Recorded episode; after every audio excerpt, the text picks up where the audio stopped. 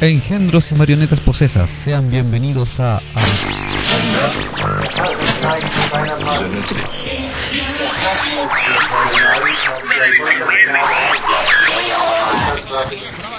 programa. Acabas de entrar un portal hacia lo que no conoces. Bienvenido seas a Habitantes del Vortex.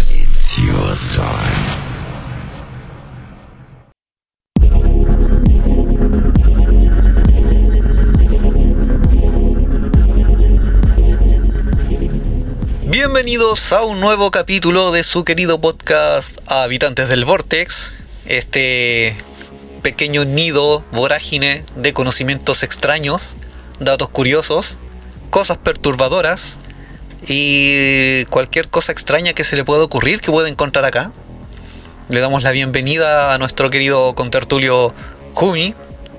Muchas gracias por darme la bienvenida como siempre y como siempre estoy aquí para soltar una verborrea increíble y educar de mala forma a la gente. Gracias. Muy bien, me gusta esa forma de saludar, ese entusiasmo. Y me informa Jumi también por interno que hoy tenemos invitada. Así es. Mucho gusto. Soy Daniela, vengo de otras fronteras, fan del programa desde hace no tanto, pero traumada como que fuera desde siempre. Me gustó eso de, de traumada como que fuera desde siempre. Significa que estamos haciendo bien nuestro trabajo, Jumi. Me, me siento orgulloso de mí mismo. Sí, Sí, yo lo también. están haciendo bien. Me- excelente. Es- Ese es el, espíritu, el entusiasmo que, que buscamos en nuestros escuchas. Tienen que sentirse parte de esto también después. Muchos a lo mejor ya se sienten parte de esto.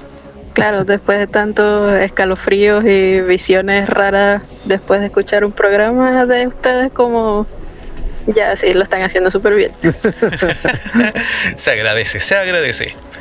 Hoy nuestro capítulo se va a remontar hacia el pasado para variar, pero un pasado no tan lejano. Y nos vamos a ubicar en el punto norte de nuestro país, en, en la ciudad de Arica, o por lo menos en las cercanías, ya que en el año 1977, una madrugada del 25 de abril y durante pleno gobierno militar, se dio un suceso que tuvo como protagonistas a una patrulla militar que realizaba servicio de guardia cerca de la localidad de Putre y también se convirtió en uno de los incidentes ovni más impactantes e investigados ocurridos en Chile, del cual se han escrito varios libros al respecto. Ya, ok, muy bien. Ah. Estaba, estaba pre- prestando atención, así que por eso no respondí tan rápido. Ya, ok, ok. En este nuevo episodio damos a conocer parte de un trabajo que fue publicado por la desaparecida revista Conozca Más, con el título El libro no oficial del caso Valdés. Documento que fue escrito por Cristian Rifo. Eso suena a algo muy interesante. Me emociona, me exalta de alegría y me salta el corazón. Muy bien. Me encanta tu entusiasmo, Jumi, como siempre. Bueno, eh, como mencioné, este caso. De hecho, es primera vez que nosotros en el programa vamos a tocar caso ovni. Por lo que estaba dándome cuenta ahora. Sí, creo que sí, lo teníamos en pauta, pero no lo habíamos lanzado hasta el día de hoy. Claro, se acaba de, de concretar. Eh, este caso eh, fue uno de los más mediáticos en su momento. Y ahora traigo datos que no muchos manejan en base a, a la investigación que encontré de Cristian Rifo.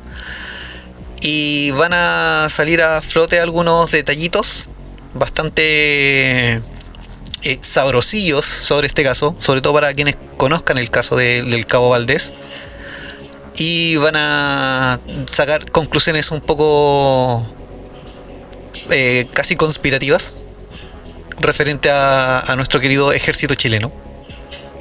Bueno, va a ser, va a ser un episodio de bastante aprendizaje. Igual sé vago, un poco muy vago la información que tengo del caso, ¿no? Pero debido a, dada la época, sí, es posible que salgan muchas teorías. Sí.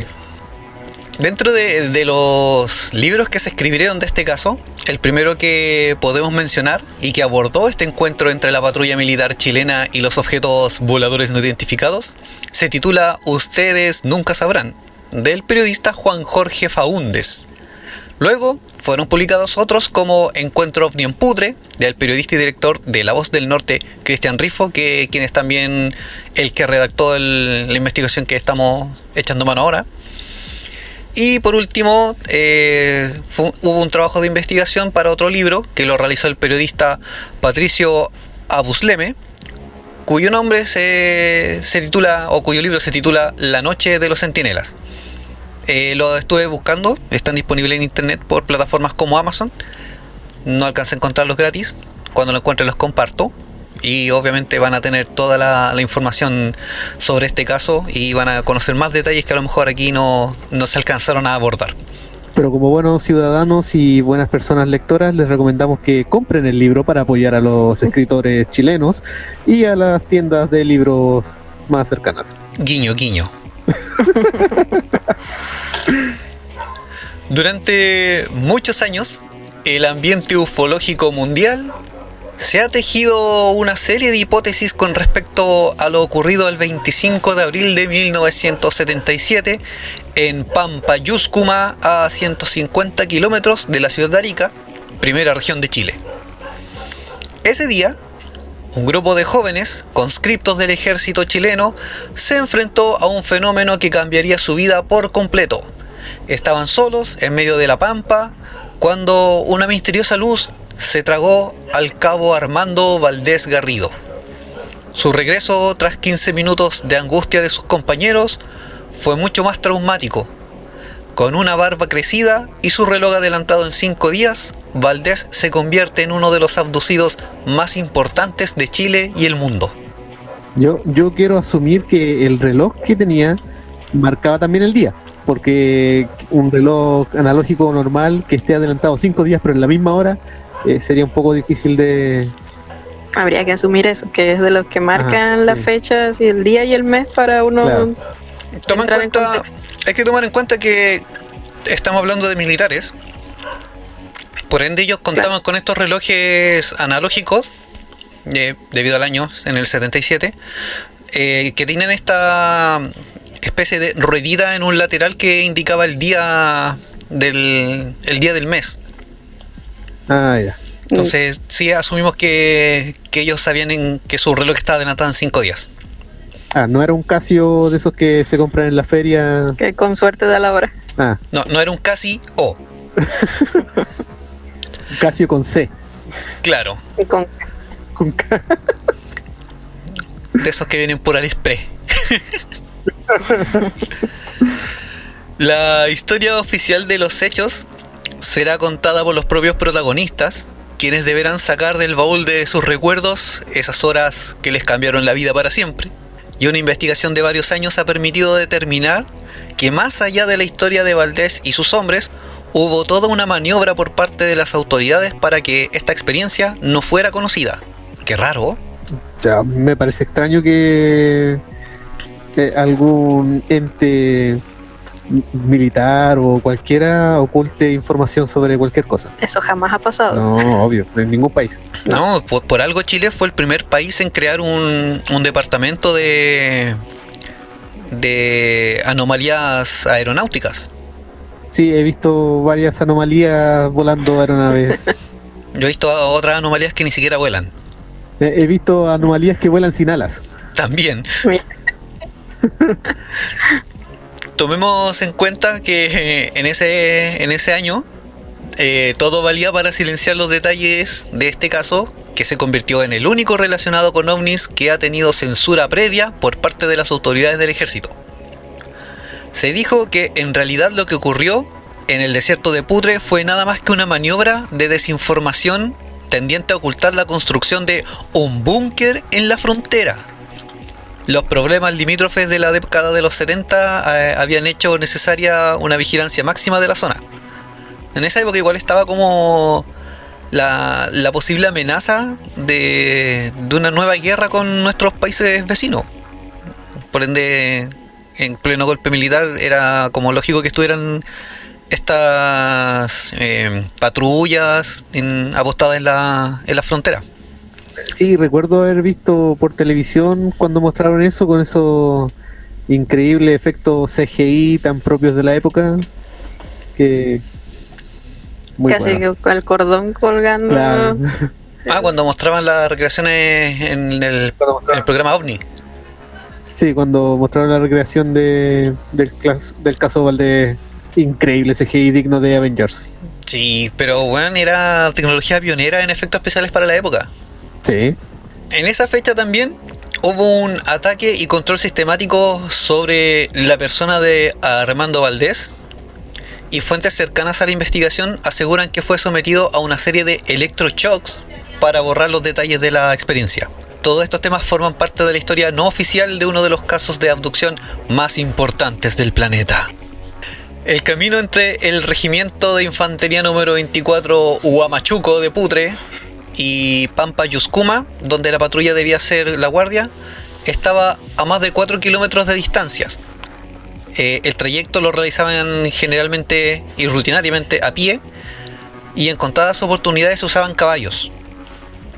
Las dependencias que cobijan a, los montañeses de Huamachuco están situadas enfrente, eh, perdón, en diferentes localidades altiplánicas, siendo su cuartel principal el de la, de la localidad de Alto Pacoyo, a los pies de los, ne- de los nevados de Putre y una altitud de 4.360 metros de altura sobre el nivel del mar, o sea, lejos.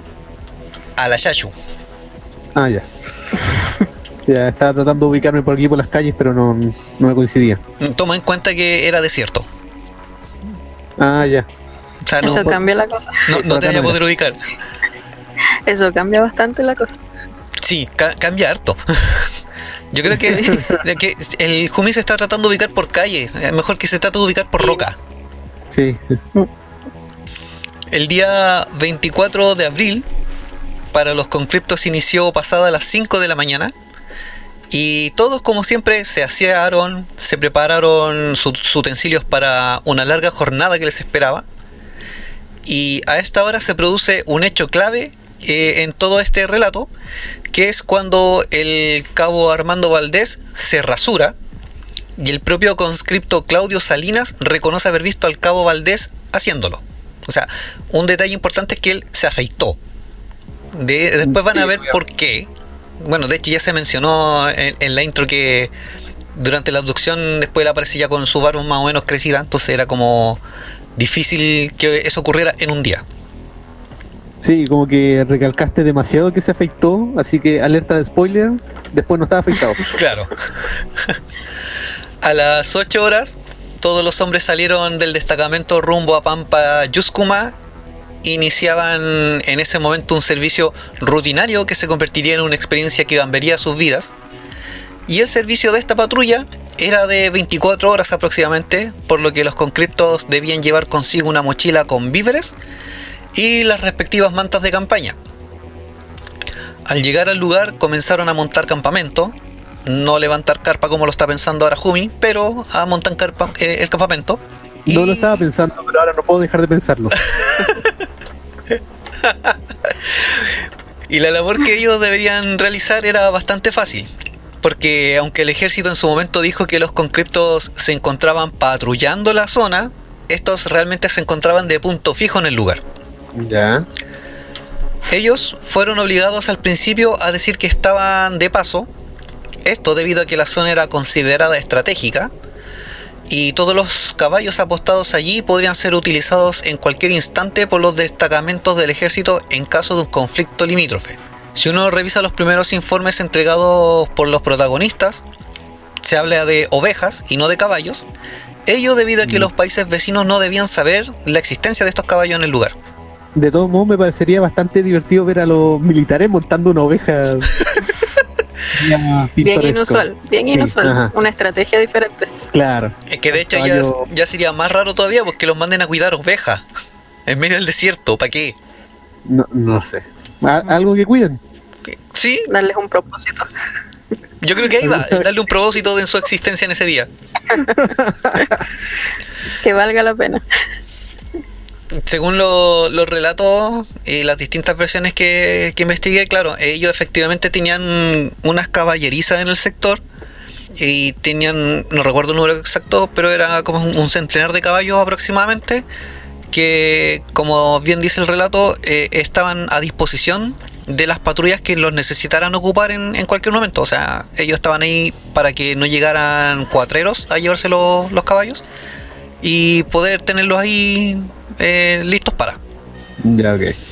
Esa, esa era como la base del por qué los caballos. Mm, Sí, Ya. claro. Para Sería, claro, para mantener más oculto este eh, movimiento militar que tenían, porque el Ah. tener un tanque de 400.000 toneladas, Es para camuflarla. Claro. pues, Para comprender la experiencia vivida por esta patrulla eh, en el desierto, es vital el testimonio grabado por el profesor y corresponsal del diario La Estrella de Arica, Pedro Araneda. Dicha cinta, si es que aún existe, estamos hablando de una cinta electromagnética, eh, es sin duda una de las pruebas más interesantes y contundentes del caso. Ello debido a que el testimonio de todos los integrantes de la patrulla fue grabado solo horas después de, lo, de ocurrido el suceso. No hubo tiempo de analizar, ni adornar, ni preparar una historia. O sea, les pasó el, el tema de la abducción y al ratito eh, vinieron las entrevistas y grabaciones de, de los testimonios. Entonces no, no había cómo falsear información en ese momento. Eh, de hecho, dentro de, de lo que se pudo, entre comillas, salvar de los diálogos de esa investigación, eh, aquí hay algunos testimonios que vamos a mencionar. Por ejemplo. Hay unos testimonios de los soldados que dicen, estamos impresionados. Si hubiésemos sabido qué era a lo que nos estábamos enfrentando, no habríamos tenido temor. Estábamos preparados para cualquier contingencia relacionada con nuestra profesión. Pero eso no tenía explicación. Era una gran luz que avanzaba sobre nosotros para luego retirarse. Será uno de los de los relatos de los soldados. De, de los que vieron el, el acontecimiento, claro. Claro. Claro. eh, de hecho, la patrulla estaba conformada por ocho personas. Entre ellas estaba el cabo Valdés y siete soldados. Ese era como el, el contingente que estaba ahí para, para la guardia. Ah, Estaba el cabo y los extras. Correcto. El cabo y el arroz. De los que nadie se acuerda el nombre. Eh, Sí, de- exacto. son los que están ahí detrás para para moverse, mover los brazos para Sí, que haya más hacer gente. bulto, hacer Claro, bulto. eh, Claro, como los Ruido personajes del Street Fighter. claro, como los de fondo de Street Fighter. Eh, según otro testimonio del mismísimo Cabo Valdés, cito, nosotros cuando vimos esto nos agrupamos y nos colocamos en posición de combate, hombro con hombro y dijimos, nadie se mueva. Si nos pasa algo, que nos pase a todos. Ok. Fue el único que quedó de pie, todos los demás corrieron. De hecho, cuando terminó de hablar, miró a los lados y se dio cuenta que estaba solo en medio del desierto. Si los otros ya estaban dentro de las caballerizas escondidos debajo de los caballos. Todos hombres fuertes y Claro. valientes, eh, dispuestos a todo. Estaban abrazaditos de los caballos. Otro soldado menciona, en una oportunidad, la gran luz se nos acercó bastante.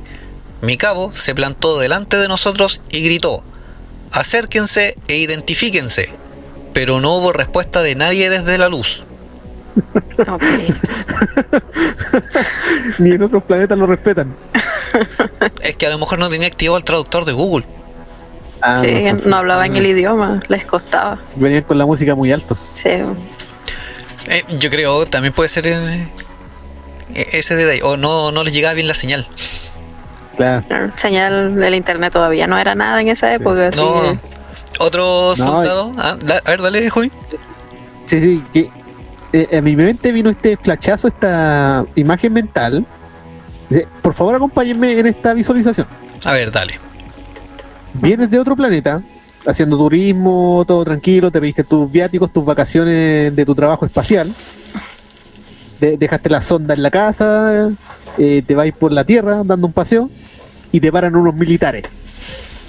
Eh, y te empiezan a pedir papeles. No, lo primero que hacía es bajar el seguro de tu nave espacial subir las ventanillas y esperar a que se vayan.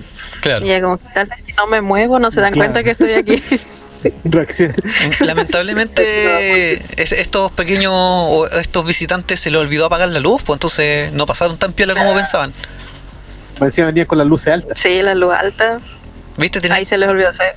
tenían que haber aprendido al, al vapor de la Segunda Guerra Mundial chileno que andaba sin luces, que Ah, claro. después igual lo hundieron por buenos. Eh, Tampoco les funcionó muy bien apagar las luces a ese barco.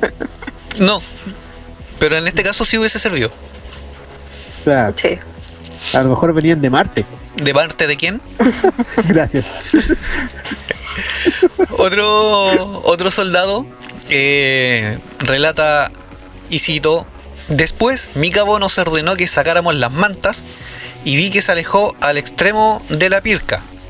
Yo creí que iba a ser alguna necesidad física, pero cuando pasaron cinco minutos más o menos y no venía, lo fuimos a buscar y había desaparecido. Siete hombres, todos vimos lo mismo. Yo entonces me perdí, según ellos me llamaron, me buscaron, luego aparecí y me desmayé. Según dicen, estuve con espasmos. Yo no sé, yo no recuerdo nada. Eso es lo que menciona eh, el cabo Valdés eh, post aparecer en- o post abducción. Sí, porque durante dudo que lo haya dicho. Sí, también es, es raro. Hubiese sido más raro eso. Me mandó un audio, un audio por WhatsApp. Se adelantó bastante la época. Eh, Otro de bueno, los... es que la nave espacial es ¿Eh? más adelantada en Claro, tecnología. solo ¿eh? que en aquella época no había quien se las recibiera. Claro. Claro, no, no había una homologación tecnológica. Exacto. Otro de los soldados menciona que la voz que tenía siempre el cabo, eh, pero que en este caso era un poco más apre- apresurada, alterada, y cuando perdió el conocimiento y volvió a reincorporarse, nos miraba, así como que no nos conociera, y daba vueltas la cabeza para atrás y le decía, y decía, la luz, la luz. O sea, como que estaba en un estado de shock. Ya, ¿qué se te ocurrió, primo? Bien, ahora no puedo dejar de imaginar al, cabo Valdés dando vueltas la cabeza para atrás como la del exorcista. y dijo tu madre chupapitos en el infierno La luz, la luz. tráiganme un cura viejo y un cura joven Otro de los relatos de, del Cabo Valdés dice, para mí fue algo increíble. En 15 minutos que estuve desaparecido, la barba me creció como si tuviese 5 días. El reloj se había detenido a las 4.30 de la madrugada, justo a la hora que mis hombres me vieron reaparecer junto a ellos. Cuando lo examinamos, nos dimos cuenta de que el calendario había avanzado en este rato 15 minutos, el tiempo correspondiente a 5 días. El 25 se había adelantado al 30 de abril. Claro, esto vendría lo, lo explican usando esta teoría de, la re- relatividad de Einstein donde al moverse más rápido y todo eso No, primo, es referente como a, a la... wow. Es, es como similar a la teoría de, de cuerdas claro o No. los agujeros de gusano. Eh, al, al moverse más rápido, ellos, para ellos pasa mucho más tiempo, mientras que para un observador, un tercera persona, son solamente un par de minutos. Ah, ya, sí, ya, ya caché. Claro. Sí, teoría de la relatividad. El tiempo es relativo. Si algún físico nuclear, ingeniero está escuchando el podcast, que mande la explicación, por favor. O si nuestra explicación está acertada y usted la está creyendo, que este físico no nos cague la onda. no, no arruine el negocio, por favor. Ante estos hechos que fueron conocidos por la opinión pública exactamente 21 días después de ocurrida la experiencia, la comandancia en jefe del ejército entregó un comunicado oficial al respecto. Cito. Ante numerosas consultas de los medios de comunicación social respecto a los sucesos ocurridos en las proximidades de Putre, el 25 de abril de 1977, una patrulla militar, se aclara lo siguiente. Primero, el ejército no se pronuncia respecto a los hechos mismos relatados por los integrantes de la patrulla. Segundo, desde el momento que sucedió el hecho hasta que este fue dado a conocer por la prensa, no se habría dado versión oficial por parte de la institución. Y tercero, conforme a las consultas realizadas por vía oficial, se manifiesta que las versiones dadas por la prensa hasta este momento son en lo general coincidentes con los relatos de los integrantes de la patrulla. Este comunicado fue preparado con mucho cuidado por la institución, pues con la atención de los medios de comunicación en el asunto, cualquier reconocimiento oficial de la experiencia podría significar una cobertura mayor, cuestión que se estaba tratando de evitar por cualquier medio. Y este comunicado, aunque histórico, sirvió para bajar el perfil que poco a poco estaba tomando el caso.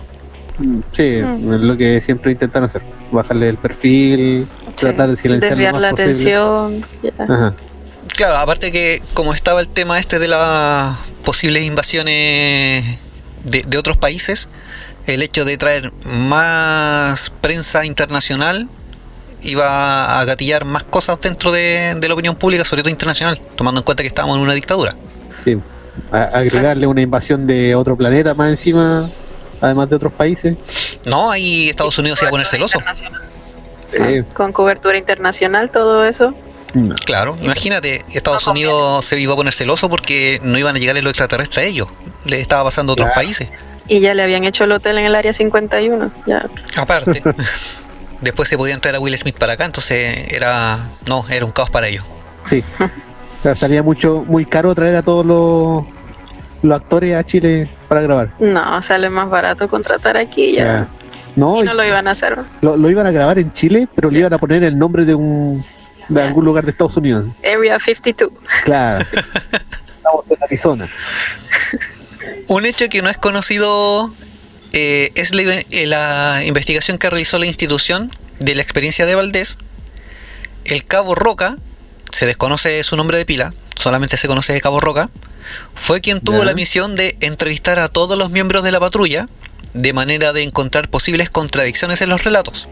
Este estudio, llevado adelante en completa reserva, contempló 180 minutos de grabación, visitas al lugar del suceso y la confección de un expediente secreto. A, a lo más X-Files. Ya, ok. La investigación del- da- tengo una pregunta. ¿Sí? El cabo Roca estaba con el cabo Diesel. No lo tengo claro todavía. No, no venía dentro de la investigación. Conduciendo a alta velocidad en vehículos tuneados. No, no, es que en- hasta ese momento eh, el Tata Augusto no, no daba permiso para enchular los, los vehículos militares. Andaba- Era con lo que tenían nada más. Sí, Andaban haciendo carreras clandestinas en tanque y en caballos. claro. Sí. Ah, Carrera clandestina en ovejas. Sí. Eh, la investigación del, del cabo Roca se inició el mismo 25 de abril cuando Valdés y sus hombres regresaron a su unidad en Pudre y allí los jóvenes debieron reiterar una vez más su testimonio. El resultado de la investigación realizada por el cabo Roca demostró que todos los jóvenes conscriptos no cayeron en contradicciones y fueron muy claros en contar los detalles de la experiencia. Algo que es súper difícil que, que ocurra cuando hay algo inventado. Claro. Claro. A menos que se hayan puesto muy de acuerdo, que la hayan Súper planeado. ensayado, así. Claro, que uh, hubieran tenido su ensayo ahí en un cuartel. Claro, y todo eso igual se descarta por el tiempo que pasó entre la experiencia y, y la llegada al, al cuartel. Que toma en cuenta que ellos tenían que volver a las 8 de la mañana y esto les pasó a ellos alrededor de las 3 y media, 4. Entonces no, no hubo como un tiempo de, de inventar o de cambiar la historia. Yo creo que quedaste traumado en el momento en, en o con shock. No, no vaya a tratar de, de arreglar la situación, o sea, vaya a contar lo que te pasó, ¿no? Bueno, no sé los demás, pero eh, el cabo tuvo cinco días para prepararse. Fue el único que tuvo ventaja. Claro. No le dio oportunidad a los demás, nada más. Eh, ensayó con los marcianos, con los extraterrestres. Claro, Le dieron el diálogo. Mira, esto es lo que vas a decir. fue 1, 2, 3 por mí y no por mis compañeros. Claro.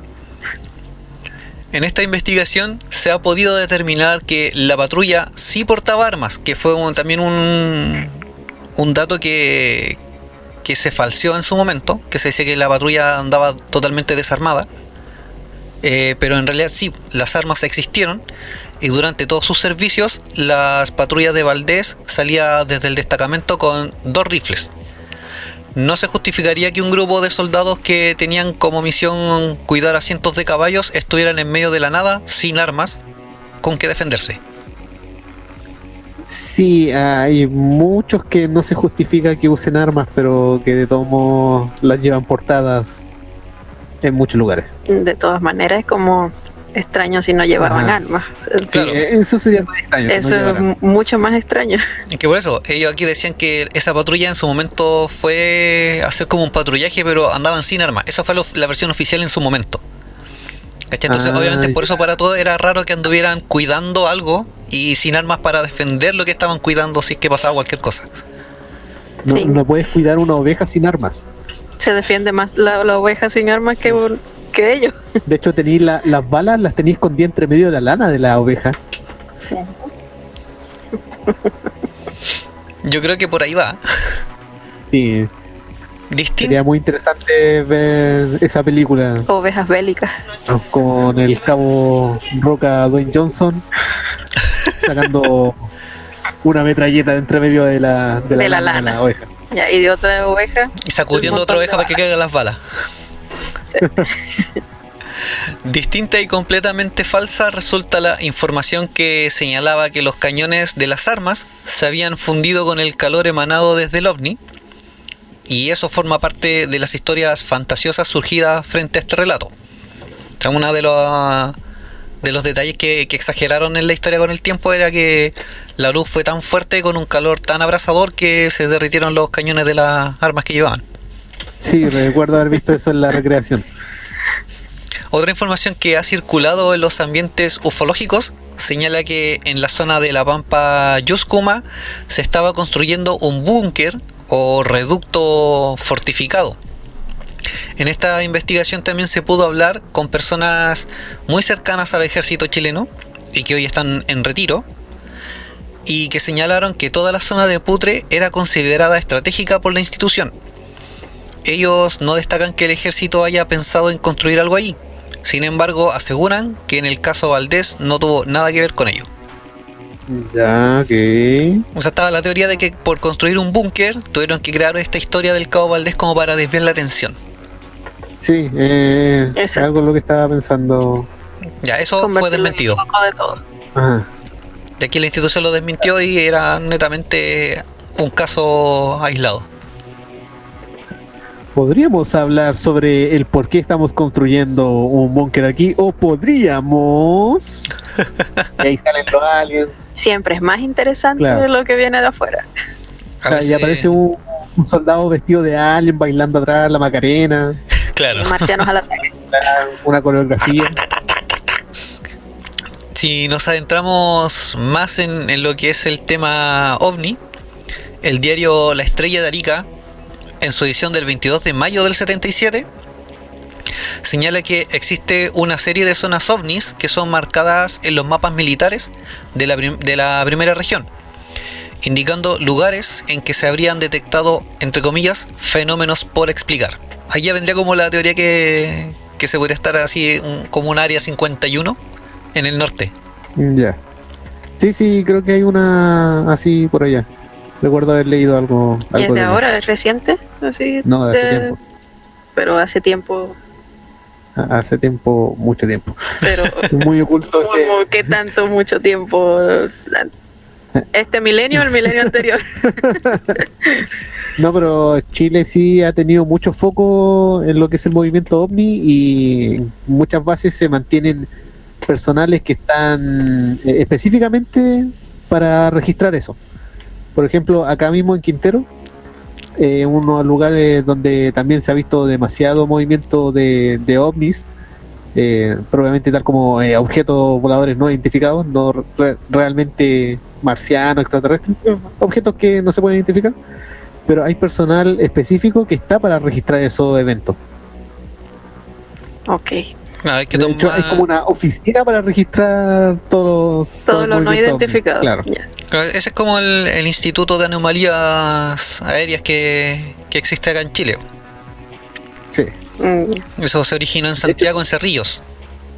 Si, si una persona se pone a fumar marihuana en una esquina y sale corriendo pero no le ves la cara, es un objeto volador no identificado. No, primo, ese es un objeto volado no identificado. Pero es un ovni. Sí, Es un ovni terrestre. Claro. hay, hay que tomar en cuenta de que Chile de por sí es como una zona caliente en cuanto a avistamientos de ovnis. Sí. O sea, según la ufología mundial. Sí, sí, de hecho es bastante reciente eso de que se haya soltado más información sobre lo que es el, efecto ovni en Chile. Lo que pasa es que dentro de lo que había investigado en su momento por el tema de la de este mismo instituto de anomalías, eh, hay muchos de los fenómenos que ellos no habían publicado porque estaban en investigación. Toda la, la información que se liberó hasta hace poco eh, eran casos que llevaban décadas incluso de, de investigación y, de análisis. Y cuando ya se pudo dar por sentado de que eran casos reales o no, eh, ahí recién se, se pudo liberar información, porque tratan de que no sea liberada información eh, sin clasificar, por así decirlo. La idea es que si te llega algún video o si se libera cierta información, que tenga una base, que digan, no, esto es falso por tal motivo, o que digan, ¿sabes qué? Eh, el video es verdadero, no, realmente no pudimos identificar cuál es el objeto que hay aquí y, y el caso sí, sí ocurrió. Claro. ya, para filtrar como los fanfictions y los Claro. fanmade y todo eso. Claro, exactamente. Es como lo que hizo la CIA hasta hace un tiempo atrás, porque ahí fue como que liberó ciertos expedientes y ciertos casos ovnis, pero también era por el tema... Bueno, hay, hay dos, dos razones. Una es para liberar archivos clasificados que, que ya estaban así como confirmados de que eran casos reales o no. Y el otro también se dice que era para desviar la atención de lo que estaba ocurriendo en Estados Unidos en ese momento. Eh, sí, yo creo que también va por ahí. Sí, también creo que va por ahí. Sí, mira hasta Sí. dónde llegó al programar la invasión al área 51. Sí. Podríamos hablar sobre los casos de infidelidad del presidente o podríamos... tananana, y aparece ovni. Dentro de las teorías también que se dijeron del caso Valdés en su momento, eh, estaba el hecho de que la FACH podría haber estado haciendo ejercicios en, en el sector, en la zona desértica de Putre. Pero la investigación que se realizó al respecto no pudo confirmar que la FACH eh, no realizó ese mes ningún tipo de actividad en la zona. Los oficiales que trabajaron en esos años en esa institución indicaron que los ejercicios en dicha zona no eran habituales. O sea, se descartó también el tema de, que la FACH estuviera haciendo ejercicios y que se haya confundido esto con un avistamiento ovni. No era una carrera clandestina de aviones modificados por el cabo Roca Dwayne Johnson. No, aquí a lo mejor estaba el cabo Diesel. Ahí estaba el cabo Diesel y se veía que la nave tenía muchas luces porque tenía esas luces LED que llevan los vehículos por debajo. Las de neón. ¿De qué Claro. color era la luz también? Claro, eran luces azules que llevaban. Pueden ser verdes, Claro. cosas así. Hay que tomar en cuenta que en esa época podrían haber sido de neón, no, no, no de LED. No, no le demos tanto crédito al, al ejército. Tampoco me parecería muy raro que la próximo Rápido, Rápido y Furioso sea con nave espacial. Se viene, ¿no viste el tráiler? Así como vienen, o sea, ya, ya- Se viene. sí, ya, los autos ya no son autos, ya son naves espaciales.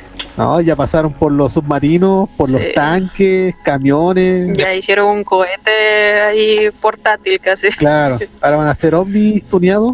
Y después van a ser los DeLorean. Claro, un DeLorean. Me encanta el Cabo Roca. Qué bien, qué bien. El martes 17 de mayo del año 77, el gobernador de la provincia de Arica, coronel Óscar Figueroa Márquez, emitió una circular en donde se establece una censura previa a todas las informaciones referidas a ovnis. Y cito, en relación a las múltiples publicaciones difundidas en los diarios locales sobre la aparición de objetos voladores no identificados ovnis en diversas localidad- localidades de la provincia, el gobernador provincial que suscribe estima necesario impartir al señor director las siguientes instrucciones. Todas las publicaciones y declaraciones que se refieren a esta materia deberán ser puestas en conocimiento del gobernador adscrito en forma previa a su publicación, cuidando que tales informaciones sean redactadas en tono ponderado y evitando especulaciones y comentarios desmesurados, carentes de base científica que desfiguran la realidad de los hechos. O sea, ya le estaban poniendo la pata encima al tiro a las publicaciones de los diarios. Sí. No hay que ser muy entendido en los medios de comunicación para comprender que lo que allí se señala es una clara censura previa. La explicación que se dio en su momento fue, una vez más, estratégica. Eh, el problema para el ejército se habría eh, suscitado cuando a través de los medios locales, especialmente el diario La Estrella de Arica, perteneciente a la cadena El Mercurio, se comenzaron a ventilar asuntos de inteligencia como la existencia de una reserva de caballares y la permanencia de una patrulla militar en esa zona de la Pampa Yuscuna, reiteramos que el ejército les pidió a los conscriptos que dijeran que en un principio estaban patrullando y no apostados en el lugar. Ah, ahí hay un cambio de, de versión. Claro. Se dice que eh, el mismo, en ese entonces presidente y comandante en jefe del ejército, Augusto Pinochet Ugarte, llamó al encargado militar de la zona para pedir explicaciones de lo sucedido y ordenar que se pusiera fin a la entrega de antecedentes del caso a través de los medios de comunicación. Esta habría sido su primera intervención en el caso. O sea, ahí fue como, ya están jugando mucho, los tengo a todos identificados y se me callan. Aquí no le evita ninguna nave sin mi autorización. No entra ningún extraterrestre sin que yo lo sepa. Durante una visita a Arica realizada por Pinochet el 26 de junio de ese año, personalmente consultó por el manejo que se le estaba dando a- al caso en el ejército. Y según fuentes de la institución, en esa oportunidad le habría señalado al comandante de la guarnición militar, al coronel Oscar Figueroa, su interés por leer el informe elaborado con el caso. O sea, ella demostró así como interés fijo en la cuestión para que no se chacleara la información. Ah, ya. Ah, ahí le metió ya el interés. Claro, eh, Pa- eh, para eso, interés. es como cuando empezaba a hacer un. A, a- a echaba a correr un rumor en el colegio y que después llegara el director del colegio que, que- que se hiciera un informe al respecto y, y te das cuenta que tu rumor ya había eh, generado ciertas cosas más o menos graves. Sí. ya. Escaló otras dimensiones. Claro, ahí Ajá. escaló, escaló más arriba. En aquella oportunidad también se reunió con otros oficiales que estaban a cargo de Valdés y allí se habría decidido que sería la comandancia del ejército la encargada de autorizar cualquier tipo de entrevista con los medios de comunicación. Así, curiosamente, Valdés queda en manos de la comandancia y como ya se ha podido dar cuenta, eh, esta historia está llena de curiosidades.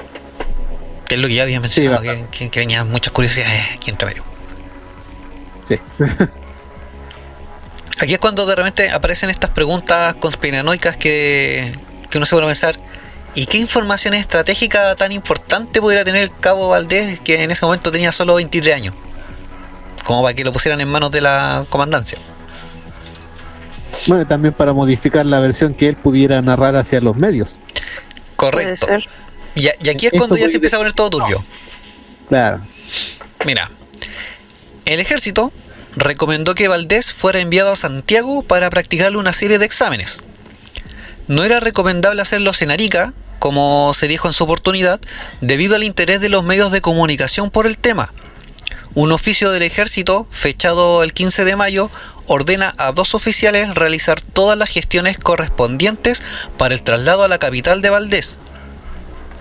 Su llegada al hospital militar se produjo en el más completo de los silencios y el tema estaba presente en los medios de comunicación y el ejército no quería que la presencia de Valdés alterara la tranquilidad con que hasta el momento se estaba tratando el tema. Ujú. Es como cuando llega de repente un, un famoso a- al, al festival de Viña y quieren que pase piola, Ya. pero no se puede. No, eso. Bueno, que ese era el, era el notición del momento. Estamos Claro, hablando de que en esa época no había muchos reality shows. No, Había que entretenerse ya, con algo. No había Netflix. ¿no? y toma en cuenta que por ejemplo desde, que ocurrió la, la experiencia tardaron 21 días para que se hiciera público todo el tema. Sí. O sea, los primeros que tuvieron la noticia igual fueron como de, de un diario local de, de Arica, ¿cachai? Pero esto ya como que tomó este efecto mediático 21 días después. Sí, pues ahí tenía que recortar el, la noticia del diario, meterla en un sobre, tenía que comprar las estampillas para poder mandarla en el sobre, mandarla al correo, esperar que el, el loco del correo le diera de comer a su burro para poder ir hasta Santiago con la noticia, entregarla al correo, esperar que vayan a buscar la noticia, llevarla a la oficina del diario local de Santiago y ahí recién tenéis la noticia en 21 días. Claro. Y para que te lo crean, porque si tú escribías la noticia de tu puño y letra, no te iban a creer ni iban a pensar que estabas exagerando, pero si mandabas el recorte, esa era la, la prueba fehaciente de que lo que se mencionaba Sí. era verídico. O sea, de que ya no era un rumor. Pruebas irrefutables. Claro. Ese era el retweet de, de antes, el, el compartir. Claro. Sí. Claro, ahí está el editor del diario con el pu- con el dedo pulgar arriba para darle like. Exacto. Sí, compartir. compartir. Acompañado de dos oficiales designados por el ejército, Valdés fue llevado hasta el centro hospitalario en donde primero fue sometido a un completo examen físico que incluyó extracción de sangre y orina. También le fueron tomadas varias radiografías y todavía con métodos muy pocos desarrollados para la época. Durante todo el proceso, Val- Valdés fue acompañado por estos dos oficiales y estaban siempre afuera del lugar en donde se encontraba el cabo. Parece sacado de un capítulo de la serie de los archivos secretos X, pero ello habría ocurrido tal y como lo estamos narrando ahora. Ajá. Estos exámenes también contemplaron un estudio psiquiátrico para determinar que Valdés se encontraba en completa salud mental y curiosamente el médico psiquiatra Raúl Molina, que fue quien atendió a Valdés, trabajaba en ese entonces en el hospital militar, pero lo trasladó al Hospital Instituto Psiquiátrico Dr. José Horwitz Barak. Y aquí es cuando se inicia uno de los aspectos más oscuros del caso. Ah, ya, ¿qué pasó?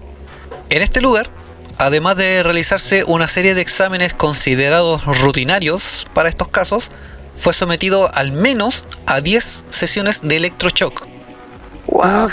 Rutina. Súper rutinario. No, algo que Sí. así cualquier día. Para quienes no estén familiarizados con el tema, eh, este procedimiento solamente se realiza, bueno, lo que hace básicamente es borrar la experiencia y se utiliza cuando existe una psicosis o una esquizofrenia que no puede ser controlada con medicamentos antipsicóticos. Esto consiste en una descarga de 110 voltios con 2 segundos de duración. Frente a esto la persona entra en una etapa convulsiva o crisis epiléptica provocada y luego esta comienza a perder la conciencia y en al menos 8 de estos procedimientos la persona queda confusa y llegando hasta este estado se terminan los electroshocks y se le comienza a administrar drogas. Ah, ya. Ok. Ya, o sea, para quien no esté familiarizado con el, con el tratamiento, básicamente lo que están haciendo es reemplazar las memorias por un trauma y una hemorragia cerebral. Es que ni siquiera reemplazar las memorias, o sea, se te borraron las memorias y no te las reemplazan nomás. Lo reiniciaron. Sí, le reiniciaron La el sistema. echarle tierra encima. Claro. No, formatear. Aquí. A- aunque las drogas hacían todo el trabajo, pero era necesario el electroshock. Claro. Claro. Ahora, ¿qué es lo que causa más curiosidad de todo esto? De que lo que le ocurrió a Valdés fue esto que le hicieron estos electroshock y las fuentes cercanas a la investigación también lo confirman. Sin embargo, el propio Valdés no lo ha mencionado en ninguna de sus conversaciones con personas cercanas a él y sin duda, si es que fue sometido a un procedimiento tan vejatorio, este debería haber marcado su vida. O no se acuerda. Las dudas Igual. surgen y surgen, Sí, igual queda la marca, así como que no, no recuerdo este periodo. Ya.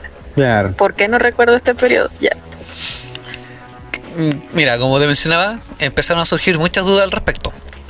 ¿Por qué el ejército autorizó a Valdés que fuera sometido a electroshock?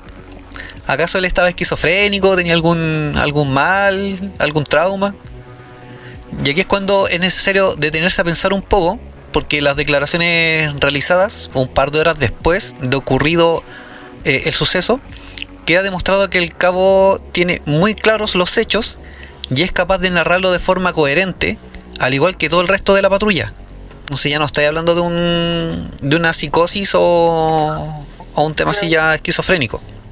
Claro, a, a menos que haya sido una psicosis colectiva provocada por algún eh, no sé, hongos o alguna droga que le produzca esa al- alucinación a todos. Algo que consumirían todos en ese Claro. momento. Claro, y si el diagnóstico de Valdés era tan grave, eh, se podría haber dado de baja al tipo del ejército. Pero en cambio, Ah. él se retiró con el grado de suboficial mayor y con una hoja de vida intachable. Sí, a- algo intachable le quedaba. La hoja de O sea, la mente ya está perdida, pero mira, te vamos a regalar esta medallita. Mira cómo brilla. Todos los que estuvieron preocupados de este caso, incluidos los médicos, han señalado la necesidad de que Valdés hubiera sido sometido a una hipnosis regresiva luego de su experiencia. Todos sugerían eso. Ellos Sí. señalaban que de haber sido sometido a un proceso de electroshock es muy difícil que vuelva a recordar parte de, de esos 15 minutos en que desaparece de la vista de sus conscriptos. También hay que recordar que este tipo de procedimientos, refiriéndonos a la hipnosis, que hoy es año 77, no era muy conocido por las cátedras de psiquiatría. Y los pocos médicos que la practicaban eh, hacían cursos en el extranjero o lo aprendían de forma autodidacta. Bueno, sí, estamos hablando de la época donde preferían un electroshock antes que algo menos invasivo físicamente. Sí, si no pregúntenle a Constantin. Ajá. A mediados del año 2000 comenzó a sonar fuerte un rumor en el ambiente ufológico, al menos en los que estaban más informados del caso Valdés, y se sometió a una serie de hipnosis regresivas. Y este, o sea, el rumor era que él se había sometido a estas hipnosis regresivas. Eh, Ya, También el rumor indicaba que esta hipnosis se las realizó en Argentina de la mano de un profesional de mucho prestigio. También se dijo que el médico tratante no sabía que se trataba y Valdés habría recordado con lujo de detalles cada uno de los momentos vividos en esos 15 minutos. Él asegura, según esta hipnosis, que había estado al interior de una nave en la que unos seres le habrían mostrado una serie de pantallas en las que se veía una serie de imágenes del futuro de la Tierra.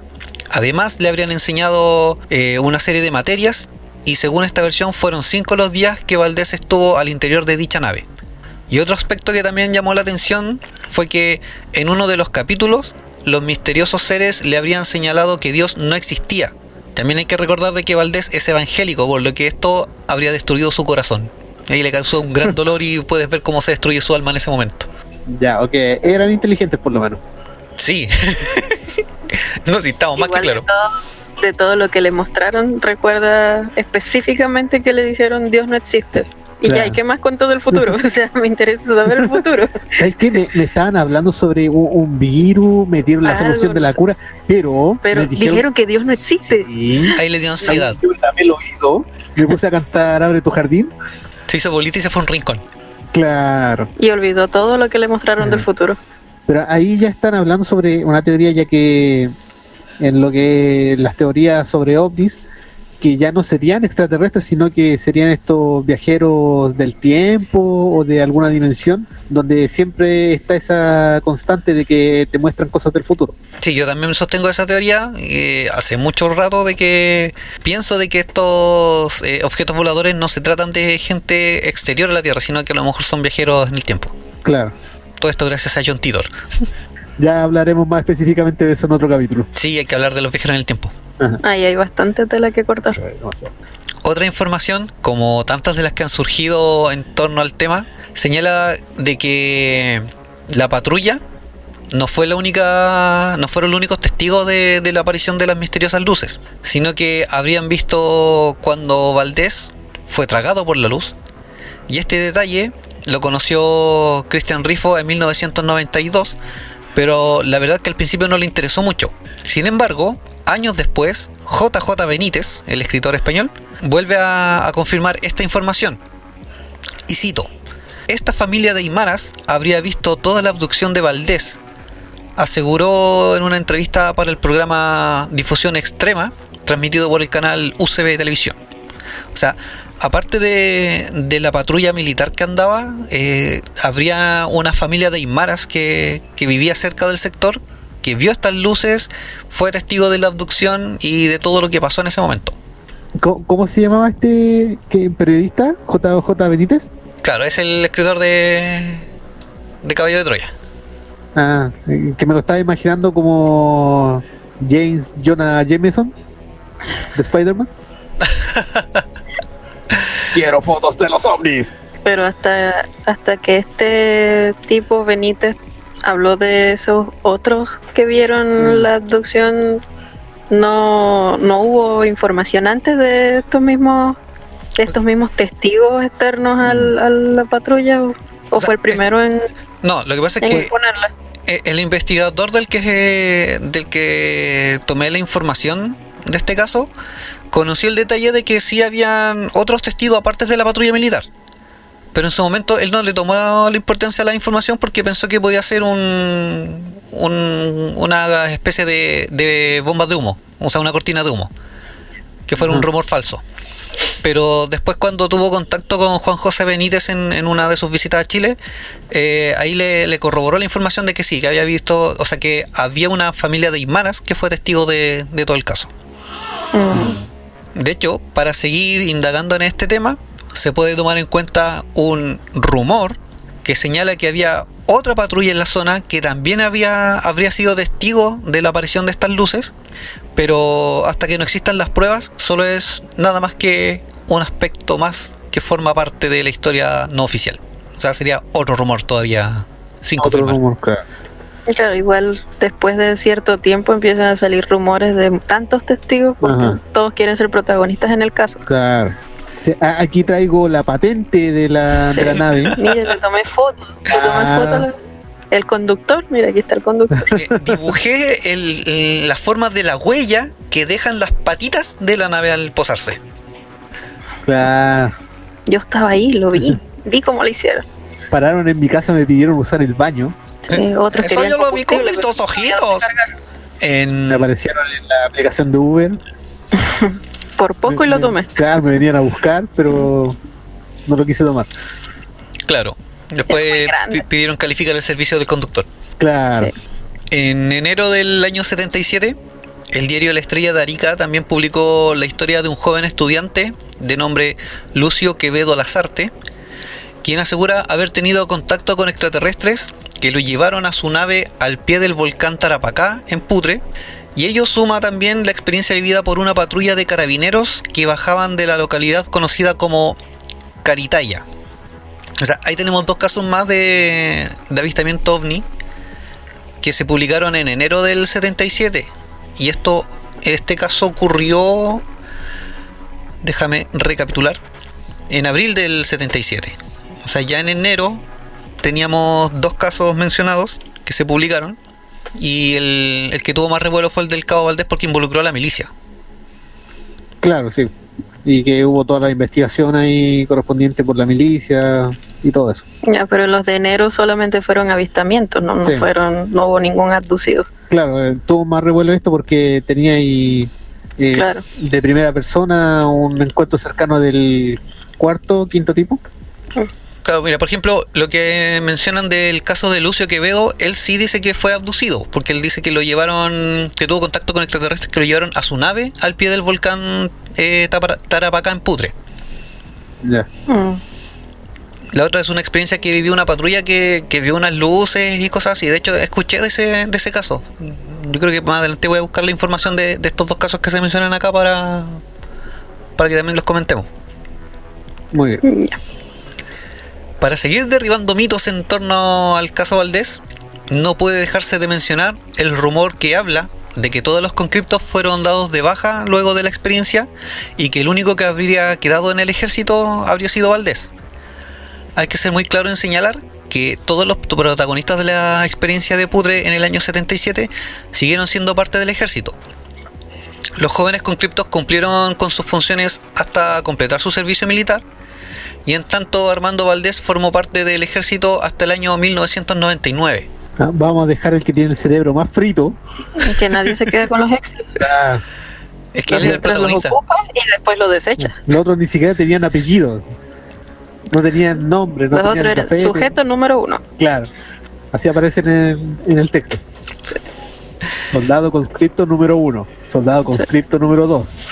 Bueno, el hecho de que se haya dicho que, que- se dieron de baja a los, a los otros conscriptos fue una de las cosas que más molestó en las versiones eh, a los mismos miembros de la patrulla cuando supieron de esta información. Y uno de los puntos que se ha prestado para debate han sido los constantes traslados experimentados por Valdés durante su vida militar. Él estuvo como oficial en la sexta división de Putre, en la tercera división en Concepción, cuarta división de Temuco y séptima división en Coyhaique. Pero si uno se pone a analizar, eh, es como común los traslados de zona en, en el mundo militar. Pero el tema que causa más curiosidad dentro de estos traslados es que han habido distintos avistamientos de objetos voladores no identificados que se habrían producido durante la permanencia de Valdés en dichas ciudades. Y algunos de estos incidentes fueron consignados por la prensa. ¿Coincidencia? O sea, como que lo estaban. Lo, lo iban siguiendo. Lo, iban- lo estaban monitorizando, lo estaban. como, a claro. ver qué hace ahora que Ah. le dimos le dimos todo esto, a ver qué hace ahora. Le dimos psicosis, veamos cómo surgió. Eh, eh, mira, algo que coincide dentro de, de muchos relatos o casos de abducciones es el tema de que eh, al visitarte ah, posiblemente se te hace algún tipo de, de examen o muchos dicen que se hace un- algún tipo de experimentación o toma de muestras por parte de estos seres eh, extraterrestres y que te dejan así como una especie de marca igual como lo hacen con el ganado y que posteriormente tiempo después volverían a visitarte o te buscarían o estarían monitorizando tu- tus actividades para saber qué, cómo vas evolucionando tú, eh, qué es lo que haces y cosas así. Ajá. Es similar a cuando estos investigadores o científicos de, de la fauna eh, ponen estos chips de rastreo en ciertas especies de animal para poder eh, ir haciéndole un seguimiento, ya sea de salud, ver cuán- cuál es el hábitat en el que se desenvuelven y todo lo demás. Es algo similar. De hecho, hay algo que se repite bastante en todas las historias de abducciones, eh, por lo menos en todas las que he visto, donde eh, se mantiene un cierto contacto con los abducidos, o que en sueños se les aparece, o se suelen abducir una segunda o una tercera vez, pero es bastante común. Sí, de- es algo que se que, que se repite bastante en, en estos relatos y en estos casos. De hecho, hace poco Sí. vi un, un, un caso, una historia, un relato de, un- de uno de estos casos, que una persona la habían abducido más de cinco veces eh, hasta que cumplió como 16 años o algo así. Y después esto ya dejaron de ocurrirle estos casos hasta como los 19 años que comenzaron de nuevo estas experiencias y que hasta el día de hoy eh, se mantenían en cierto grado.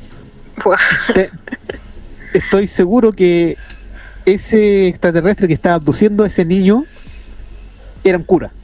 No, de hecho no era un niño, era una- una mujer. Ah, era una mujer. Sí. Mm, ya, Ah, ya. Que como cumplió los, cumplió los 16 años y dejaron de visitarla, es como algo que cierta institución laica suele hacer. No, pero es que ellos volvieron cuando ella cumplió 19. Ah, ya. De hecho, eh, estuve buscando información de ese caso también para, para poder hacer un, un capítulo. Lamentablemente no, no hay mucha info de, en específico. Igual como, no sé, si lo ves como en perspectiva de ciencia, si tú tienes, si estás haciendo experimentos, tienes tantas ratas de laboratorio, Ah. tú les haces eh, seguimiento a todas tus ratas. Claro, Entonces ves, ah, esta rata está con, tiene un comportamiento distinto a esta ya. sí. La sigo hasta que se muere. No, Es que a lo mejor era un proyecto escolar extraterrestre, no Exacto. sé, pues el-. Quizás todos los, sujetos que han sido abducidos son porque ah, Sí. ya este en la escuela le tocó, ya voy a, a ver con cuál me voy. Claro, para ese próximo proyecto escolar deberán hacer el seguimiento de un espécimen humano. Hacen un humano. Prueben con un humano, a ver qué resulta. Papá, yo sé que son las 12 de la noche, pero Se mañana me tengo olvidó que- mi humano. Tengo que llevar un humano al colegio. ¿De dónde te voy a sacar un humano a esta hora? A ver, Ya, la, papá, la Tierra está más cercana, vamos. Está sobrepoblado. Agarra hermano. cualquiera, o sea, agarra el que veas caminando, el primero. Como que llegan así, que véndame un humano. ¿De qué características? Me da lo mismo, lo necesito para mañana urgente. Ya, escoja uno, casi que vas a la granja y eliges a tu, a tu cría que quieres para el almuerzo, ya. No lo tienen rubio. Y en- no, me quedan, me quedan solo ese día del, de Valdés, dije, no, solo tengo chileno, agarra. Man, sí, así como lo peor que voy a encontrar. Ya, chileno, toma, ahí tenía uno. Te Juan te sirve igual. No, había. Claro, y ahí los compañeros llevan a su gringo, Sí. llevan un ¿Y tú qué ruso. trajiste? Yo traje un chileno. Uy, ¿dónde encontraste esa weá? Me lo encontré de casualidad. Lo rescaté. Lo vi vagando. Uy, sí, por será rescate o abducción. Claro, y se saca una foto rescatando al humano, como Sí. cuando rescatáis un perro callejero. Caridad. Hashtag Fundación Humanos. Uno de los investigadores extranjeros que más ha investigado el caso Valdés es el escritor español que ya mencioné hace un rato, Juan José Benítez, que tanto fue el interés que, que tenía que logró sugerir, eh, logró conseguir una autorización de parte del mismísimo Augusto Pinochet en ese año. Está difícil. Sí, es un logro. logro desbloqueado. Bison te dio Conseguir permiso. algo de Pinochet que no sea referente a desaparecer es un logro. No, él consiguió aparecer. Sí, Nuevo logro desbloqueado. sí. Es, es mi nuevo héroe. Claro. De dichas reuniones, Benítez habría logrado rearmar la historia de Valdés de manera casi completa. También aseguró haber obtenido una copia del expediente secreto del caso y pese a todo ello, el escritor de Caballo de Troya señaló no estar muy convencido de realizar un libro exclusivo con la experiencia de, Valdés, al menos en ese momento, ya que ese hecho cambió en el año 2020, cuando Benítez viajó a Chile para participar en la Feria Internacional del Libro, y tras una gestión personal de Cristian Rifo, logró contactarlo con el entonces asesor Valdés, de, perdón, asesor de Valdés, el periodista Víctor Gutiérrez, y la idea era ver la posibilidad de escribir un libro en conjunto sobre el caso de, de Valdés. La reunión se realizó en un conocido hotel de la capital y en aquella oportunidad se llegó a hablar de un posible contrato con la editorial Planeta. Sin embargo, pese a que se habló de una serie de datos relacionados con la experiencia de Valdés, que no habían sido conocidos antes, todo quedó en nada. En abril de ese mismo año, del 2000, Benítez regresó de nuevo a Chile, esta vez para participar en la FIDAE, y pese al escaso tiempo disponible, Benítez logró contactarse de forma telefónica con Valdés. Y pese a la cordial conversación, todo nuevamente quedó en nada y se pone fin a otra de las historias surgidas en torno a este caso. Benítez tiene listo el libro y está esperando de que Valdés lo autorice para poder publicarlo. O sea, te imaginas un libro tipo Caballo de Troya, pero con el caso de, del cabo Valdés. Sería bien interesante porque igual Caballo de Troya es bien intenso. O sea, pero específicamente uno, porque los demás igual son un poco flojos. Claro, creo que el primero es el bueno, Sí. como siempre. Los primeros siempre son buenos. Después se fue poniendo muy flojo la saga, pero, Ah, sí. pero ya lo, el primero y el segundo creo que son los mejores. Yo por ahora no he tenido, o sea, hasta el momento no, no he leído los libros. Sí he tenido la oportunidad de hacerlo, pero no lo he leído. De hecho, mi hermano tiene la El primero y colección el completa. segundo- El primero y el segundo lo disfrutará, ya de ahí para adelante ya se pone como va perdiendo fuerza. Ah, ok. O- otra de las curiosidades que también muchos habló de la presencia en Chile de personal de la NASA investigando el caso de Valdés. La verdad es que esta agencia norteamericana no investigó nada al respecto, pero sin embargo se, ha confirmado que a través de, su embajada en Chile, Estados Unidos siguió con mucha atención cada uno de los aspectos que englobaron el caso. No es difícil suponer que se confeccionaron eh, documentos como los que fueron presentados por la agrupación OVNIVISIón durante el 2020. Pero no solo en el ámbito oficial se demostró el interés de Estados Unidos, también el conocido semanario National Enquirer, ay que lindo, destinó recursos para que dos de sus más destacados periodistas, eh, Robert Wiley y Malcolm John Nichol, viajaran hasta Putre para cubrir esta historia. De hecho, estos profesionales se encontraban en Canadá cubriendo otra historia distinta cuando fueron informados de la experiencia del cabo Valdés y de inmediato el director del medio les pidió que se trasladaran a Chile. Ese año este medio tenía una circulación de nada menos que 5 millones de ejemplares. Oh, hay una cosa poca. Sí, así como si nada. Que de hecho para hacer algo de nicho, igual son hartas copias. Sí. Es como que nosotros nos escucharan 5 millones de personas en algún momento. Oh, qué bonito sería eso. Concienzo y feliz. Bueno, a 100 llegamos. Sí, creo que así llegamos. Sí, sí llegamos. Sí. Bien, la, la hicimos. A nivel del Departamento de Estado norteamericano y de la Embajada de ese país en Santiago, fue solicitada una autorización para que ambos periodistas pudieran entrevistar al cabo Valdés y pese a ello debieron desistir, pues la orden de que los militares chilenos no tocasen más el tema también les afectó. No fueron los únicos Ah. que tuvieron problemas en entrevistar a Valdés. En el 99, el periodista Daniel Trujillo de Red Televisión también tuvo dificultades para llevar a cabo un reportaje para el programa Los Visitantes. Sin embargo, Ah. pese a ello, logró las primeras imágenes del cabo Valdés después de muchos años. Ya. De hecho, ahora Valdés es pastor evangélico. Me está. Ah, No, en serio. Él, él es evangélico. Se hizo pastor y todo lo demás. Y de hecho ya no es... Obviamente, claro. Él ya, ya jubiló de, de las Fuerzas Armadas y ahora es evangélico. O sea, perdón, ahora es pastor evangélico. Él siempre fue evangélico. ya. Ya, eh, espérate. Plot twist. Eh, una criatura de una sociedad infinitamente superior intelectualmente te dice que Dios no existe y tú te haces pastor evan- evangélico. La paga es buena. A lo mejor él descubrió algo importante, que estos seres ya no sentían amor. Claro. Y si Dios es amor, eh, Me estaban probando. sí, esto fue una Yo creo. prueba divina. prueba. Se Me sintió estaban profeta. probando como a Job. Exacto. Eso reafirmó su fe. Claro. Hay personas que pasa eso, que cuando se les hace una revelación que tiene que ver con sus creencias religiosas, eh, reafirman su fe y en otros casos la pierden. Sí. Ah, muy bien.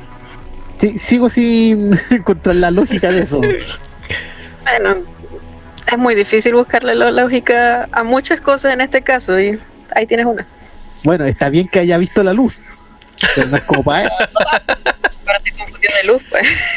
Bueno, es que vio la luz en el desierto Pensó, ya, y después vio la luz eh, una vez cada día por 12 minutos Más o menos. mientras le hacían el choque.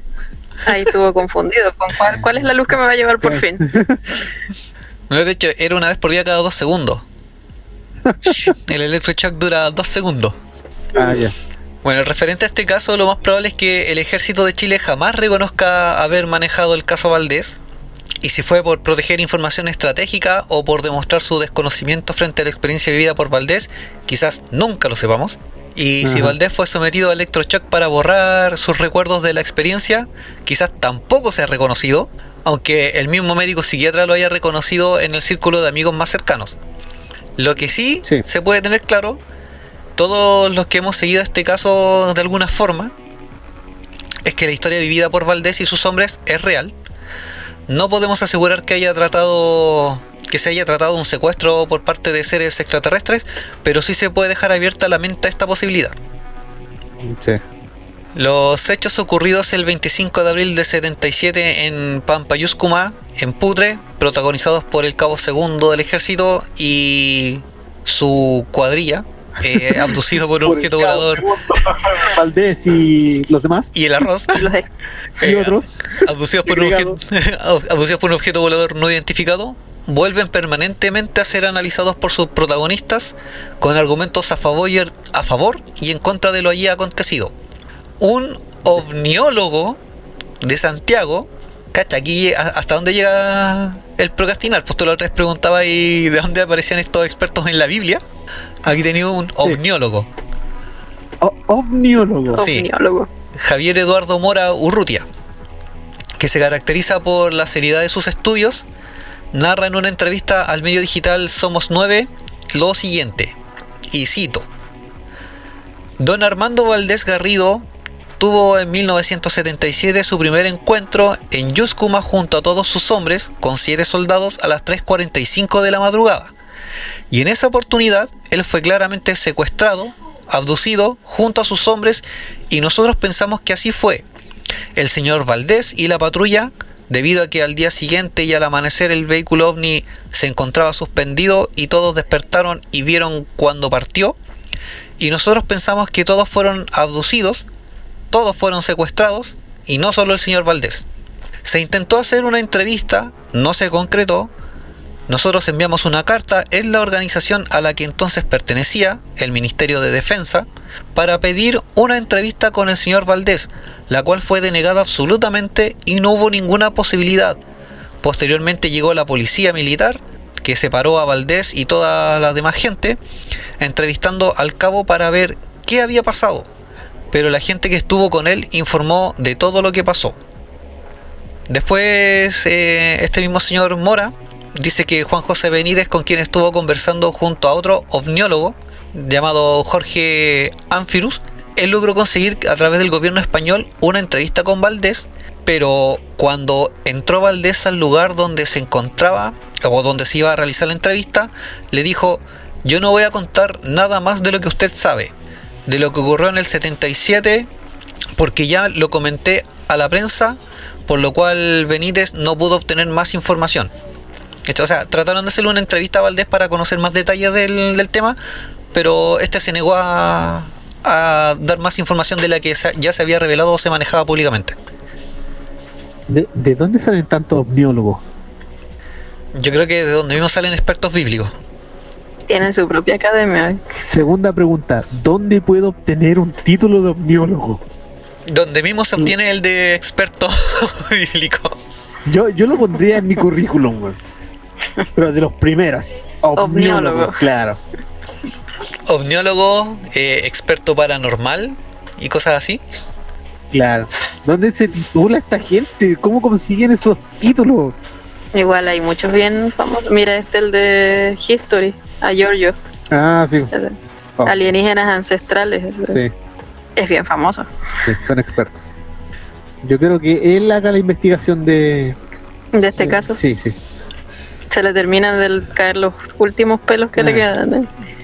Claro, ahí le, le cuentan toda la historia y va a decir al tío así, aliens. sí. Pero el documental lo tiene que narrar eh, Morgan Freeman. Morgan Freeman. Sí, pero con helio. Claro. Morgan Freeman o Neil deGrasse Tyson. Sí, también. También. Tyson. Son las dos voces que yo creo en el documental. No, yo prefiero a Morgan Freeman. Sí, ya. Que cada vez que él narra un documental se gana una peca.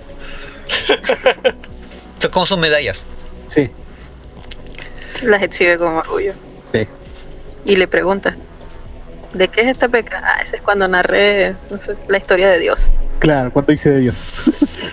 El, este ovniólogo Mora también se refiere a un segundo caso del Cabo Valdés que ocurrió en el año 1980 con dos testigos calificados que estuvieron en esa oportunidad junto a Valdés en una campaña de verano en la zona de los Barros donde se vio un vehículo suspendido en el lugar llamado el Fuerte de los Barros durante 15 segundos aproximadamente para después enfilar en un ángulo de 45 grados hasta que se perdió. Previo a eso se escucharon algunas explosiones en el fuerte, algunas detonaciones a lo cual los centinelas que estaban resguardando el entorno los hicieron retirarse por motivos de seguridad. Y después fueron a ver qué había pasado y no encontraron absolutamente nada con respecto a las detonaciones. Sin embargo, cuando Armando Valdés vio el objeto, se metió a su carpa descontrolado y dijo después a los testigos que el objeto había sido el mismo que había visto en el 77 en Pudre. Y a uno de esos testigos, el cabo le mostró marcas que tenía Valdés de tipo biopsia en el cuerpo. El testigo era un médico con conocimientos sobre el tema. Sí, también es bastante recurrente eso de que en varios casos se escuche ese tipo de, de sonido eh, fuerte de explosión como de combustión, como de un propulsor que se... de, de combustión que, que acelera. Claro. Y el tema de las marcas que dejan post abducción. Que hasta el momento Sí, no, no lo habíamos tomado, pero aquí ya se hace saber de que él sí tenía unas marcas tipo de, de biopsia o, o de agujas o sondas que pueden haber sido metidos dentro del cuerpo de este señor Valdés. Sí, de hecho tenía, según registro, habían una, además de esas marcas de, de las biopsias, tenía eh, marcas de que se le introdujo un objeto delgado por la nariz para hacerle el PCR, para poder entrar a la nave. De hecho, cuando... Que eh, no, no coincide eh, cronológicamente pero como estos seres venían del futuro. Fue una de las imágenes que le dieron Claro. del futuro. eh, ellos, ellos tenían el, el COVID, pero en la época del pasado todavía no estaba el COVID, pero igual se aseguraron. Yo creo que le hicieron el PCR para saber si habían llegado a la época en donde ya estaba el COVID. Claro. Sí, a ver, vamos a ver. Ah, dio negativo. No, todavía no estamos en el 2020. no. Ahí se fueron y empezaron a buscar en los distintos años. Claro. De hecho, incluso pensé que al mencionar abducción, lo primero que se le iba a venir a la mente al Jumi eran sondas anales. Sí, pero el PCR me parecía más divertido. Es lo actual. Es el, el tema del momento. sí. La, la- la- el- eso de la sonda anal ya está muy gastado. Muy recurrente. Sí. Está tan gastado como la sonda anal. No, pero acuérdate que en el documental donde entrevistan a este extraterrestre llamado Paul, eh, él desmiente eso, dice que, que no habían sondas por, ena- por el ano. Sí, y me, me sorprende que una sociedad tan avanzada como para dominar el viaje intergaláctico y la velocidad luz use algo como la sonda anal. Sí, Es que le encuentran hasta divertido, me imagino. Ah, supongo. no. No para la víctima, pero para Yo ellos. creo que no es parte del examen. eh, como que ya, mira, ya este, como que sí va a aguantar, dale. Bueno, entre la, una de las preguntas que también se le hace a este ovniólogo en la entrevista que estaba dando, se le consulta lo siguiente. ¿Ha habido reuniones entre ovniólogos para intercambiar experiencias y publicarlas? Y él responde, hasta ahora no hay catastros sobre la materia. Se sabe de casos eh, en específico, pero quizás haciendo un llamado público a los interesados, a quienes han tenido este tipo de experiencias, sería genial. Citando tomas de foto que, ha logrado en diversos puntos del norte del país y en la capital sobre tan apasionante tema y haciendo un llamado a escudriñar el universo con cámaras u objetos apropiados, pues cada día es más común observar estos fenómenos preferentemente de día. Sí, de preferentemente con una cámara que sí tenga resolución. Y no tan al desierto. Ajá, sí. Es que igual cabe como una especie de, de paradoja el tema de las cámaras. Sí. Porque, por ejemplo, si tú, no sé, con, con un celular random tomas una captura de, ya sea fotográfica o un video, de algún objeto que no identifiques en el aire, y la resolución no es muy buena, van a decir, pucha, no, no se ve lo suficientemente bien, puede ser cualquier cosa. Pero si tú tuvieras una cámara de buena resolución y haces la misma toma, te pueden decir, no, ¿sabes qué? Es demasiado bueno para ser verdad. Sí, también. También. Es como, a decir, es montaje. claro, en- cae- se cae en, en esta paradoja, pero tampoco des- descarta nada. Ya, y ahora en estos tiempos igual sería bien difícil como que te muestren ya el video así, ves, la ves ahí presente, pero ya Ah. estamos en el 2021, o sea, hay Mm. efectos muy realistas.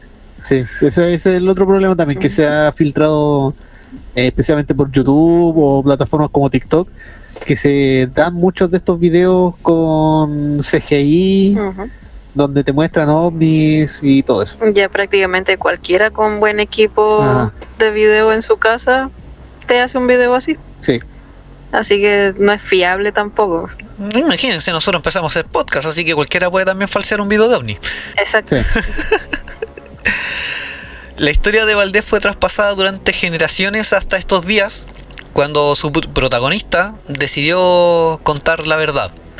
Entre las cosas que aseguraron ver fue una neblina que los rodeaba y luego vieron una nave espacial. Armando Valdés, quien estaba al mando de la patrulla que desarrollaba estas labores de, de cuidado a 5 kilómetros de Putre, dijo que en ese momento habría sido abducido perdón, por la nave espacial. Sin embargo, en el año 2013, el ahora ex suboficial y pastor evangélico Armando Valdés reconoció que jamás pensaron que eran extraterrestres y que solo vieron algo que los atemorizó. Además, eh, le aseguró perdón, además aseguró que en el momento en el que él desapareció del grupo de soldados, solamente había ido a orinar. A pesar de su confesión, algunos de los militares que vivieron esa aventura continúan sosteniendo que las versiones fueron reales. Ya. O sea, él empezó a negar todo ya después, más reciente. En el 2013 él dijo que todo fue falso.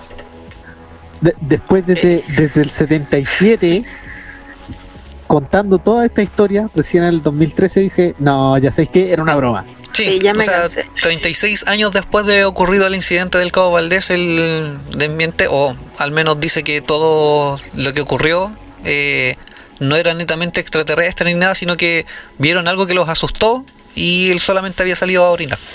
Es la broma más larga que existe. Han habido bromas más largas. Pero los datos que, que se recabaron en la investigación anteriormente son bastante sólidos, tomando en cuenta de que el relato de, de Valdés, más el de las siete personas que estuvieron ahí de testigos, coinciden todos. Entonces esto se puede tratar a lo mejor de que él dice que, que todo fue falso, a lo mejor para que ya no, no lo sigan buscando por entrevistas, ni quiere recordar a lo mejor el suceso. Bueno, eso sí es algo... También es posible. Ajá, es Sí. algo que ocurre. Como en otro caso también que hay en Chile donde el, la persona que, que es protagonista de esa historia también tuvo que escapar eh, de lo que es la sociedad como para que dejaran de Ya no le porque lo buscaban para demasiadas cosas, incluso le ofrecían dinero para hacerle una biopsia, para abrirlo. Es un caso que se va a contar después, tengo la información guardada. Es que también hay que tomar en cuenta de que eh, cuando hay personas que tienen este tipo de, de experiencias, quedan también marcados, eh, uno, marcados por experiencia psicológicamente, y lo otro es que tienes por otra parte gente que a lo mejor se va a tender a burlar de ellos. Que van a decir, no, que él está loco, está delirando, esto es falso, lo está haciendo para llamar la atención, cualquier cosa. Así también como haber un, un grupo que sí va, va a tomar la, la información como real, o a lo mejor no tan como real, pero sí como materia de investigación. Ajá.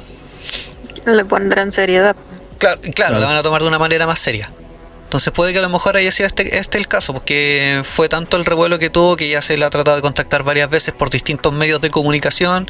Aparte que estaba el, está el tema de que la milicia no quiere que se toque eh, el tema del caso, que ya no haya más información al respecto. Puede que también sea por ese, por ese lado el, el hecho de haber dicho no, todo fue mentira. Claro. Pero ya, ya pasó el caso, ya hubo demasiada investigación, muchos datos que se soltaron al público, así que es muy difícil que ya solo porque lo haya dicho que fue mentira, la gente lo vaya a olvidar. Claro.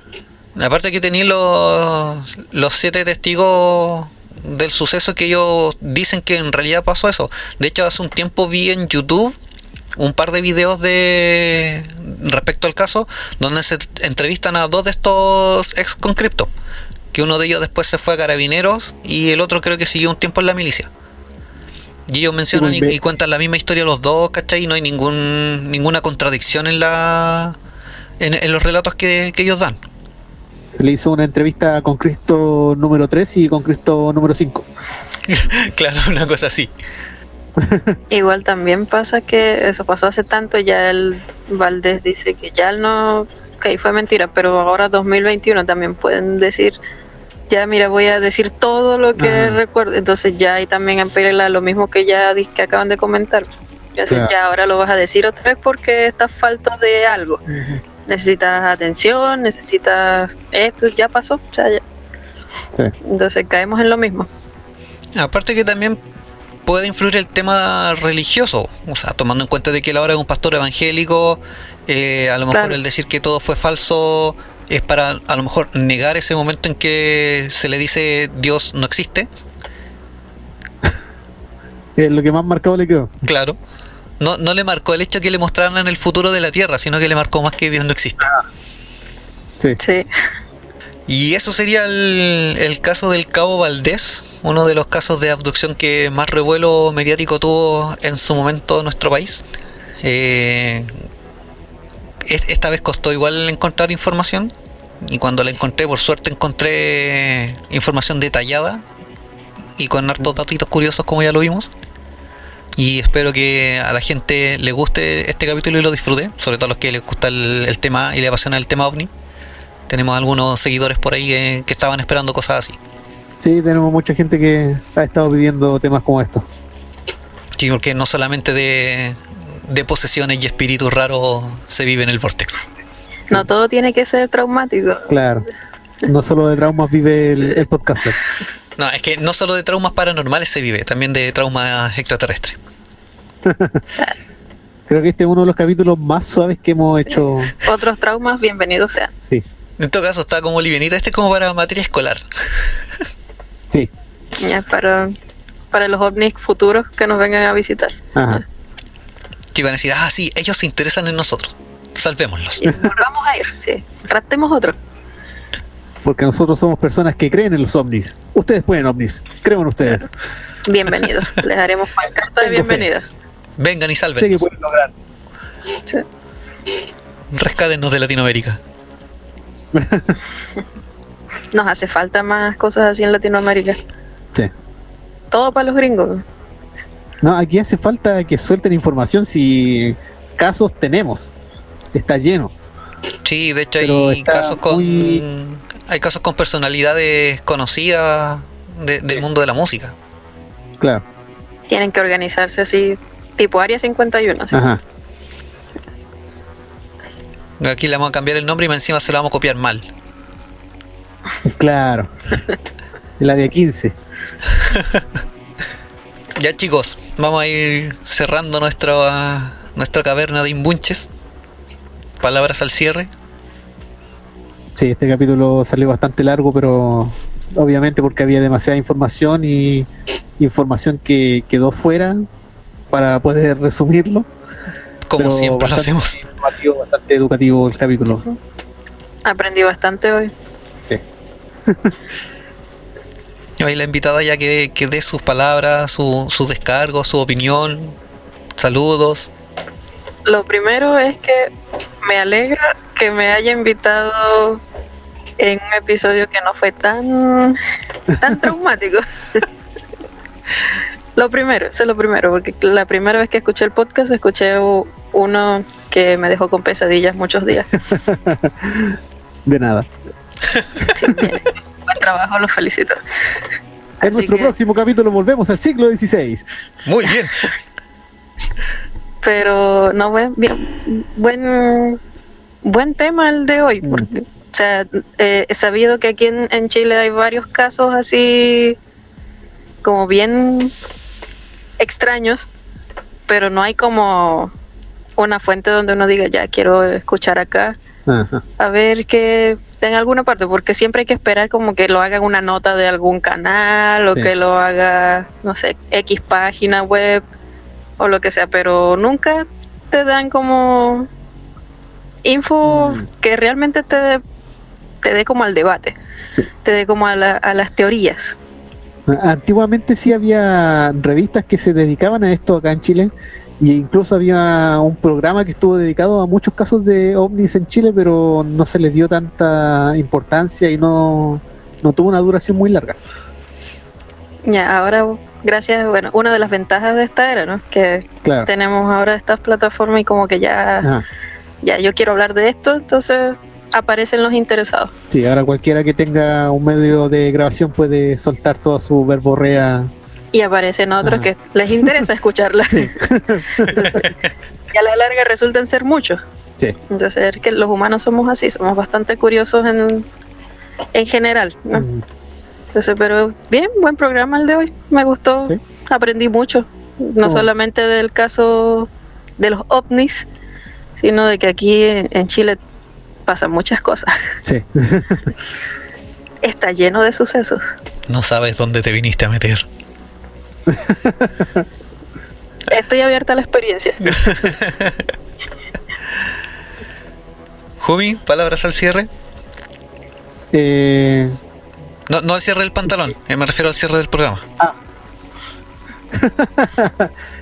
no, yo ne- no le di- dirijo palabras a ese cierre porque tenemos un, un choque emocional después de que me hizo daño.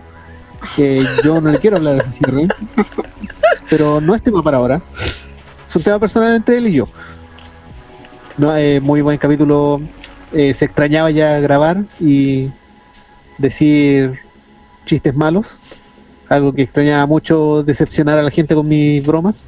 Con humor negro. Eh, orgulloso de ello, Lo bueno es que siempre puede ser peor. Claro, pero lo hago con pasión, Eso es lo importante. con todo el ánimo y que salgan más capítulos.